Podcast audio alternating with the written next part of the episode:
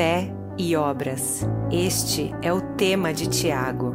Não praticamos as obras para ser salvos. Somos salvos pela fé, por isso praticamos as obras. Esta é a mensagem de Tiago, que nós, em nossa própria capacidade, não podemos enfrentar a adversidade. Não conseguimos encontrar força para confiar sem fé, que a fé sem obras não pode ser sustentada, que todos os dias e de todas as maneiras devemos proclamar essa verdade, porque é a fé e as obras que nos tornam praticantes da palavra e não apenas ouvintes. Fé e obras. Este é o clamor de Tiago.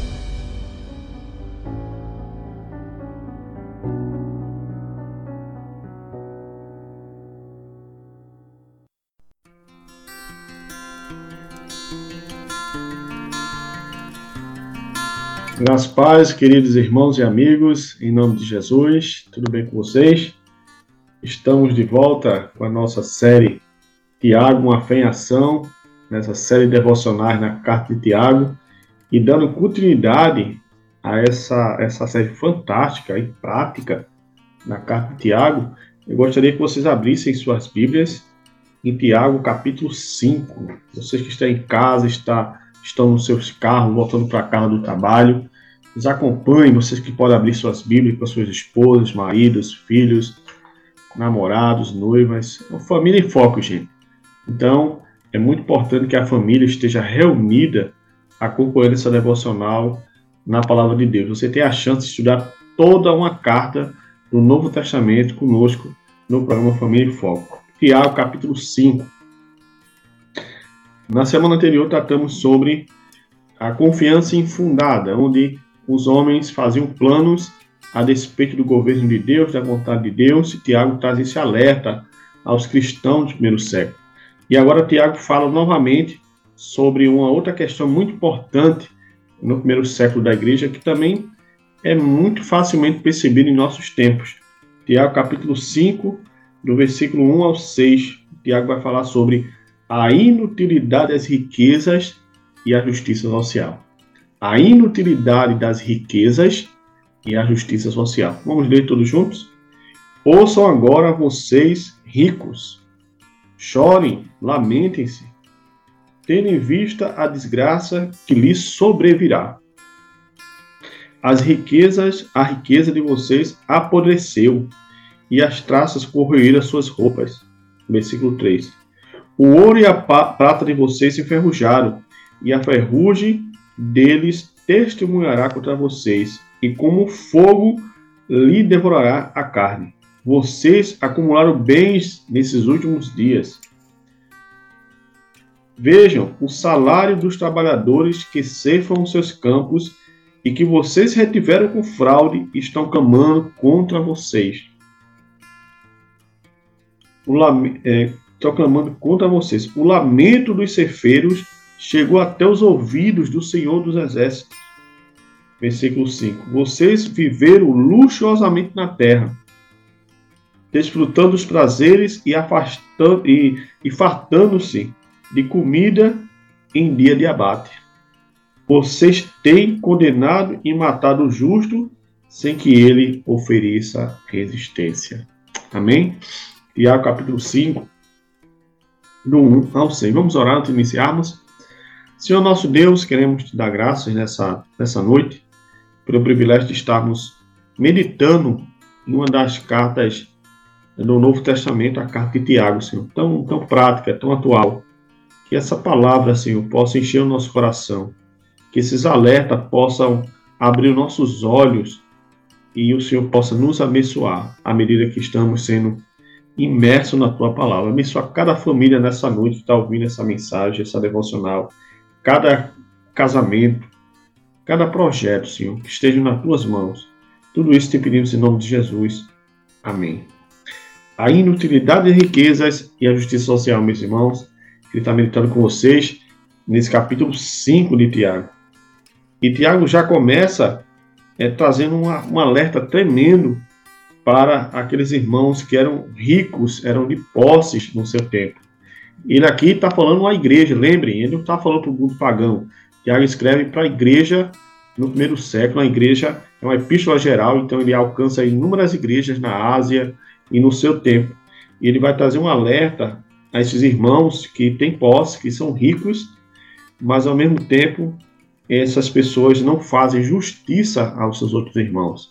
Ele não faz justiça aos seus trabalhadores. E Tiago começa falando no versículo 1: Ouçam agora vocês ricos, ricos, perdão, chorem e lamentem-se, tendo em vista a desgraça que lhe sobrevirá. Tiago traz um alerta. E aqui é interessante que Tiago não traz uma palavra de arrependimento, ele traz uma palavra de juízo, de condenação. Mas devemos lembrar, gente, que a riqueza em si é uma bênção. Em nenhum lugar na Escritura a riqueza em si é condenada. Pelo contrário, nós temos exemplo de inúmeros homens de Deus no Antigo Testamento, que eram homens de posse, homens ricos, poderosos, homens que o próprio Deus abençoou com riquezas. Então a riqueza em si é uma bênção. O problema da riqueza é quando ela passa a ser o nosso Senhor. Ela passa a rivalizar com o Deus verdadeiro, como Jesus disse no Sermão da Montanha, que não temos como servir a, ao Senhor e servir as riquezas. Servir a Deus e servir a Mamão. O problema é quando a riqueza deixa de ser serva para ser senhor. Tá bom? Então, é bom lembrarmos e trazermos essa nota de esclarecimento em relação às riquezas. Em relação às riquezas. O contrário também é verdadeiro. À medida que uma pessoa, o, o povo de Deus, colocam a sua confiança em última instância nas riquezas, eles estão fadados ao fracasso. Provérbios capítulo 11, versículo 8 vai dizer que aquelas pessoas que confiam na riqueza, certamente elas cairão, elas naufragarão, elas tropeçarão. Por quê, gente? Porque a riqueza, ela não tem o poder de nos proteger, de nos guardar totalmente. Somente Deus pode fazer isso. Por isso que o nosso coração ele deve ser colocado, em última instância, na pessoa e no governo de Deus. E Tiago aqui continua, no versículo 2: As riquezas de vocês apodreceu, e as traças corroeram as suas roupas. O ouro e a prata de vocês enferrujaram, e a ferrugem deles testemunho contra vocês, e como fogo lhe devorará a carne. É interessante que na época de Tiago, no contexto de Tiago, e até antes, no contexto da Palestina, é, existiam algumas coisas que eram vistas como riquezas. É interessante, né? Eram vistas como riquezas. Por exemplo, Tiago vai falar aqui de prata. Até hoje a prata é um metal muito caro e importante. Tiago fala de roupas, né? Interessante que roupas naquela época era muito importante e era visto como algo de pessoas que tinham posses, né? O vestuário, as roupas era era algo importante naquela época. Roupa, ouro. Então, Tiago começa a usar elementos no seu contexto para falar que, que essas riquezas, essas coisas que eram vistas como riquezas, ela um dia ia ser destruída, ia perecer, ia enferrujar, ia apodrecer, ela ia perder a sua utilidade, ela ia se tornar inútil, seria inutilizada com diante do juízo de Deus. É interessante que Tiago aqui parece dialogar com Jesus no Sermão da Montanha, Mateus capítulo 6, versículo 19 ao 21. Veja o que Jesus vai dizer. Veja se não se assemelha às palavras de Tiago. Parece que Tiago está, está citando Jesus aqui, na verdade. Não é isso? Jesus diz assim em Mateus capítulo 6. Não acumule para vocês tesouro sobre a terra, onde a traça e a ferrugem destrói. Veja, a mesma linguagem. Onde os ladrões roubam e furtam. Aqui Jesus agora acrescenta o ladrão. Mas acumulei para vocês tesouro no céu, onde a traça e a ferrugem não corrói, e os ladrões não roubam e não furtam. Porque onde estiver o teu tesouro, aí também estará o teu coração. Então veja que diálogo importante. Jesus fala e traz o mesmo sentido sobre a inutilidade, em última instância, das nossas posses, das riquezas, e que, e que deveríamos ter tesouro nos céus, e não ter confiança em ouro, em prata, em conta bancária, em, em terrenos, em casa, porque essas coisas, gente, passa. Nada dura para sempre nessa vida. Mas aqueles que fazem a vontade de Deus permanecem para sempre. Então, a semelhança de Jesus, Tiago aqui também está fazendo um alerta profundo, tremendo, muito prático, para que os irmãos, para aqueles que eram ricos e de posses no tempo de Tiago, não colocassem sua fé nas riquezas. Eles não deveriam colocar sua fé nessas coisas que é perecível, que passa. E aí Tiago continua, continua, Tiago continua. Tiago vai falar, vejam, o salário dos trabalhadores que ceifaram no seu campo, é, que vocês retiveram com fraude, estão clamando contra vocês. E aqui nós temos um vislumbre interessante. E aí faz, faz muito mais sentido porque Tiago está condenando a riqueza desses ricos no seu tempo. Porque eram ricos, gente, que eles enriqueceram-se provavelmente em cima de fraude, só negando impostos, é, negando o salário dos seus funcionários. É muito triste quando nós temos pessoas que são empresários, que são pessoas que têm outros sobre o, o, o seu poder e eles fazem isso. Né? E se dizem cristãos e fazem isso.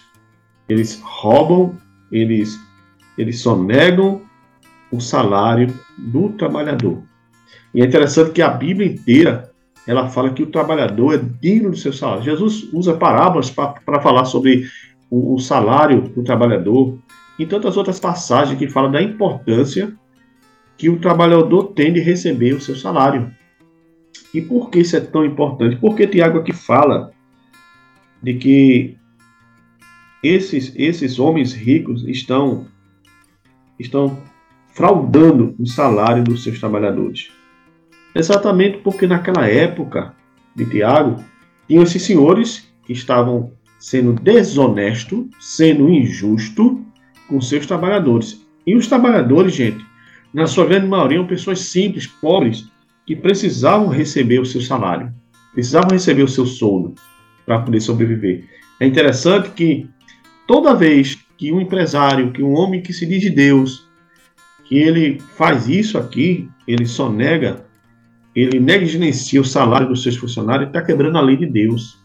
Ele está indo contra a palavra do Senhor. É o que o Tiago está dizendo aqui. E ele precisa ficar bem atento que Deus cobrará isso dele. Por exemplo, lá em Deuteronômio 24, né, na época de Moisés, Deus já orientava o povo acerca do cuidado com o, salário do, do, do trabalhador. Né, que cuidar com aquelas pessoas que passam necessidades. Veja o que ele vai dizer. Não se aproveite dos pobres necessitados, seja ele seu israelita ou estrangeiro, que viva nas suas cidades. Pague-lhe o seu salário diariamente, antes do pôr do sol, pois ele é necessário e depende disso. Senão ele poderá clamar ao Senhor contra você e você será culpado de pecado. Veja aqui, palavra tremenda. Depois de séculos, milênio, Moisés traz uma orientação da parte de Deus que é tão atual como o dia de hoje. Está quebrando a lei de Deus. E à medida que o povo de Deus, que esses irmãozinhos trabalham e não recebem, e eles clamam ao Deus dos exércitos, ao Senhor da glória, Deus pode punir esse trabalhador. E esse trabalhador é visto por Deus como alguém que está pecando. Né? Está pecando. A gente pensa que pecado só é adultério, prostituição e tantos outros pecados que a gente considera né, clássico na escritura, mas não, gente. O trabalhador que deixou de receber o seu salário do seu patrão, esse patrão está pecando, ele está sendo fraudulento. E se ele for cristão, é pior ainda, porque ele deveria conhecer a palavra de Deus, a lei de Deus, e ele está sendo negligente nesse serviço, na parte que lhe cabe de pagar o salário dos seus funcionários. E à medida que ele cumpre, pague em dia o salário dos seus funcionários, irmãos, ele está dando um testemunho tremendo diante daqueles funcionários que até muitos nem cristãos são e passam até a receber a Cristo a partir do testemunho dos seus patrões. Quantos empregados deixam de se converter a Cristo pelo péssimo testemunho dos seus patrões, que se dizem crentes, mas que no final das contas, nas suas práticas, a sua fé é uma fé meramente legalista. É uma pura religião, pseudo-religião, gente. É isso que vai comunicar. E aqui Tiago está condenando exatamente isso. Ele vai clamar ao Senhor dos Exércitos. Ele vai clamar ao Deus verdadeiro. É isso que vai acontecer. Me permita voltar um pouco atrás, versículo 3 ainda. Tiago vai dizer que, é, falando desses ricos, que eles acumularam os bens dos últimos dias. É muito importante trazer uma palavra sobre essa questão, sobre os últimos dias, porque quando é que começou os últimos dias? Começou lá em Atos capítulo 2, com o cumprimento parcial da profecia de Joel. Joel 2,18, lembra? O profeta Joel profetizou que nos últimos dias o Espírito Santo ele viria sobre o seu povo e esse povo falaria novas línguas. Esse povo receberia uma porção maior do Espírito Santo. E ali Joel diz que aquilo ali, é os, esse cumprimento dessa profecia é referência aos últimos dias. E quando é que se cumpre essa profecia de Joel? Atos capítulo 2. Atos capítulo 2. Está lá a igreja primitiva reunida e o Espírito Santo vem sobre eles. E aí Pedro diz: Olha, isso aqui é um cumprimento da profecia de Joel. Estamos nos últimos dias. Portanto, irmãos, a partir do momento que Cristo veio, morreu, ressuscitou e ele fundou a igreja, fundou a igreja, né? ali com os apóstolos, ali iniciou então os últimos dias. Estamos aí na contagem regressiva para a volta do Messias, para a volta de Cristo, para a volta do nosso Redentor. E Tiago faz menção desses últimos dias aqui, trazendo um alerta que Deus trará juízo sobre esses irmãos, sobre esses homens que são ricos, esses homens, esses ricos que oprimem o pobre, que oprimem os necessitados, que oprimem os seus empregados, e Deus vai julgá-los. Deus vai julgar esses homens aqui. Permita-me agora voltar. E aí nós temos agora o versículo 5. Vocês viveram luxuosamente na terra, desfrutando de prazeres e fartados de comida em dia de abate. Vocês têm condenado e matado o justo sem que ele ofereça resistência. Algo está clamando aqui, gente, por uma questão muito atual nos nossos dias: justiça social. Tiago está pedindo para que o rico faça justiça, porque eles se banquetearam em tempos de crise, em tempos de abate. E aqui Tiago está clamando, está trazendo uma advertência, um juízo sobre eles, que Deus vai cobrar essas ações dele. Mas ao mesmo tempo podemos trazer um alerta para os nossos irmãos no dia de hoje, para toda a comunidade cristã que nos ouve nessa hora, seja na Rádio Web Internacional, seja pelo nosso Facebook, Instagram. Faça justiça, meu irmão. Se você é empregado, se você é empreendedor, se você tem pessoas sob o seu comando, se você tem pessoas, se tem famílias inteiras que dependem de você para se alimentar, para se vestir, para sujeitar seus filhos, suas famílias, pague em dia os seus salários. Prefira sofrer o dano, mas honre o seu funcionário, pagando a ele em dia. Não seja negligente, não peque, não vá contra a lei do seu país e contra a lei de Deus. É isso que eu queria dizer a você nessa noite.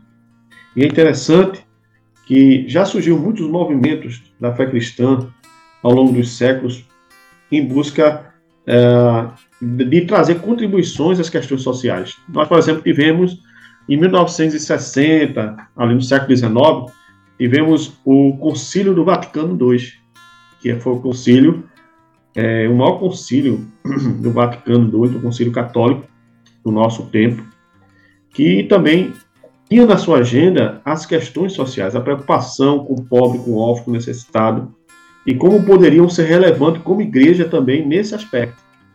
Paralelo a esse movimento, também no século XIX, na nossa era, nós tivemos o movimento de Lausanne, onde nós tivemos aí protagonistas como John Stott, uh, Billy Graham e tantos uh, homens de Deus da tradição cristã protestante, que também, à semelhança do, do, do a semelhança uh, do Vaticano II, também empreenderam na sua agenda a preocupação pelas questões sociais. Porque, irmãos, o evangelho ele tem que ser pregado, mas nós não podemos esquecer que o ser humano ele é um ser integral. Ele tem que ser contemplado, primeiramente, na sua vida espiritual. Ele precisa conhecer o Senhor e Salvador do universo, do mundo. Né? Ele precisa saber que um dia ele vai prestar contas a Deus. E, ao mesmo tempo, precisamos socorrer essas pessoas em suas necessidades mais básicas. Veja o nosso país, quanta desigualdade social, quanta miséria, quanta pobreza, não só espiritual, mas material. Quanta discrepância, quantos muitos têm, muitos têm tantos, outros têm nada. E aqui Tiago está trazendo um tema extremamente atual para nós. Para que coloquemos a nossa fé em ação. E ele aqui se volta aos ricos do seu tempo. E nós aplicamos aos ricos do nosso tempo facilmente. A palavra, ela é atual. Ela é sempre se renova. E aqui devemos estar atentos a essas verdades de Tiago. É interessante, para encerrarmos, lá em Isaías 58, como em vários textos do Antigo Testamento, muitos profetas até se levantaram por Deus para combater a injustiça social no meio de Israel. Já pensou? Deus levantava profetas para combater a injustiça. E um deles foi Isaías. Isaías, ali no Isaías 58, Deus vai usar o profeta para trazer um alerta tremendo ao povo de Deus. Veja, é o povo de Deus, a semelhança da carta de Tiago. Tiago está escrevendo para a igreja cristã do primeiro século. Aqueles irmãos que foram provavelmente discipulados, educados pelos apóstolos. E Tiago está escrevendo para eles, né? Tiago também tem instruído eles como os apóstolos de Jesus Cristo. Veja o que vai dizer o profeta Isaías, mais de 700 anos atrás, muito mais de 700 anos atrás. Veja o que ele vai dizer. Aqui Isaías, ele está sendo porta-voz de Deus, é, ele está revelando ao povo a vontade de Deus quando os israelitas estavam praticando um jejum, né? que é um hábito tanto praticado pelo judaísmo, pelo cristianismo, como muitas religiões praticam o jejum, que é um hábito cristão. Né? Mas veja, veja, veja como Deus vai responder a esse hábito espiritual dos israelitas em detrimento à justiça social que eles têm praticado. Veja só. Versículo 1 do capítulo 51. Grite alto, não se contenha. Levante a voz como trombeta. Anuncie o meu povo a rebelião dele. A comunidade de Jacó seus pecados, pois dia a dia me procuram. Parece é, desejosos de conhecer os meus caminhos. Como se fosse uma nação que faz o que é direito, que não abandonou os mandamentos de Deus. Pede-me decisões justas. Continuando, isso aqui é Deus usando o profeta. E parecem desejosos de que Deus se aproxime deles. Porque jejuamos e dizem que não o viste. Porque nos humilhamos e não reparaste. Contudo, no dia do seu jejum, vocês fazem o que é de agrado de vocês e exploram seus empregados. Olha, o que é está acontecendo aqui? Isaías está é, discursando para a comunidade de Israel. Isaías ali está trazendo perguntas retóricas para o povo. Olha, vocês parecem povo de Deus. Vocês jejuam e vocês dizem em seu coração que Deus não está notando o jejum de vocês. Vocês parecem que conhecem os mandamentos do Senhor. Mas sabe o que acontece com vocês? Vocês jejuam e não tem valor algum porque vocês têm oprimido e explorado seus empregados. E o texto continua, versículo 4: Seu jejum termina em discussões e rixa e brigas de socos brutais. Palavra dura. Vocês não podem jejuar como fazem hoje e esperar que sua voz seja ouvida no alto. Será que esse jejum que escolhi, que apenas um dia um homem se humilhe, incline a cabeça como jum e se deite sobre o pano de sacos e cinzas? Está perguntando a Israel. É isso que vocês chamam de jejum? Um dia aceitável do Senhor? Aí Deus agora vai dizer que tipo de jejum ele propõe, que tipo de jejum agrada a Deus. Soltar as correntes da injustiça, é, desatar as cordas do jugo, pôr liberdade aos oprimidos e romper todo o jugo? Não é partilhar sua comida com o faminto e abrigar o pobre desamparado, vestir o nu que você encontrou, na, você encontrou e não recusar ajuda ao próximo, e assim a sua luz romperá como alvorada e prontamente surgirá sua cura. Estão vendo, caros ouvintes, irmãos e amigos? Deus está dizendo que o jejum que ele aprecia, a vida espiritual que ele aceita, seja oração, seja jejum, é uma vida que ela, ela é equilibrada. Ela é uma vida que vê justiça e combate, vê uma pessoa necessitada e dá de comer. E é recorrente essa questão em Tiago. Lembra? Tiago já falava sobre pessoas, irmãos necessitados na igreja, e eles precisariam exercer fé, porque senão a fé seria morta. E aqui novamente Tiago vai falar sobre essa questão social, essa necessidade de não só olhar o irmão necessitado, órfão e viúva, mas você que é empreendedor, você que é, você que é rico, você que tem funcionários a, a, aos seus trabalhos, pague ele em dia para ele não passar necessidade, porque Deus vai lhe julgar.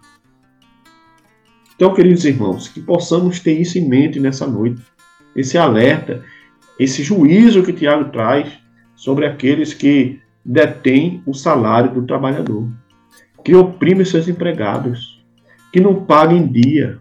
Veja que tema atual. E que possamos orar para que eles façam isso de forma correta e que o nome de Deus seja glorificado. E que muitos, por esse testemunho, possam desejar conhecer esse Deus que ele diz servir. Amém? Vamos orar agradecendo ao Senhor. Senhor nosso Deus, damos graça por essa noite, por essa palavra tão poderosa, essa advertência tão dura, Senhor, mas tão necessária. E o Senhor alcança os corações de meus irmãos, meus amigos, que são empresários, são empreendedores, que têm funcionários ao seu dispor, que têm negligenciado o pagamento em dia deles.